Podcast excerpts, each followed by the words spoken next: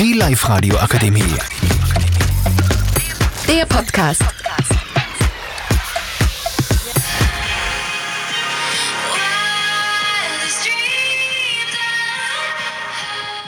Halli, hallo ihr Süßen. Wir sind heute hier mit Franzi. Sarah, Anna, Lea. Und Hanna.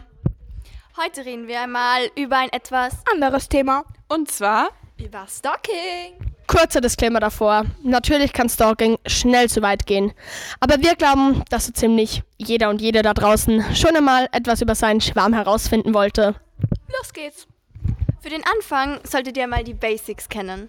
wie zum Beispiel Vorname, Nachname, Wohnort des Crushes oder vielleicht sein Hobby und wohin er auf die Schule geht. Zwei von diesen Beispielen solltet ihr auf jeden Fall kennen, weil sonst wird Stalking extrem schwierig. Auf Google könnt ihr schon einmal anfangen, ein paar Sachen herauszufinden. Man kann dort wirklich einige Informationen schon herausfinden, aber für die Fußballer und euch empfehlen wir euch die Plattform ÖFB.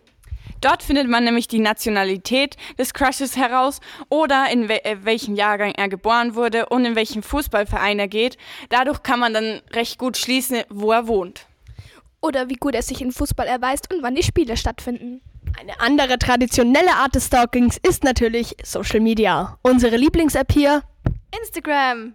Dort kann man zum Beispiel ein paar Bilder von ihm finden oder eventuell auch die Followerliste durchgehen. Dort findet man vielleicht den Vater, die Mutter, die Schwester oder den Bruder, die man ebenfalls noch ein bisschen stalken kann. Auch das Farbblatt. Es hört sich zwar ein bisschen verrückt an, doch dort könnt ihr zum Beispiel Sachen wie das Taufdatum oder eben den Geburtstag oder auch die Informationen über die Eltern herausfinden. Wenn ihr aber auch auf dieselbe Schule geht wie ihr, könnt ihr euch bei der ähm, Schulwebsite oder im Jahresbericht ein paar Fotos oder andere Informationen finden. Natürlich soll man das Stalken nicht übertreiben. Und ansonsten einfach trauen.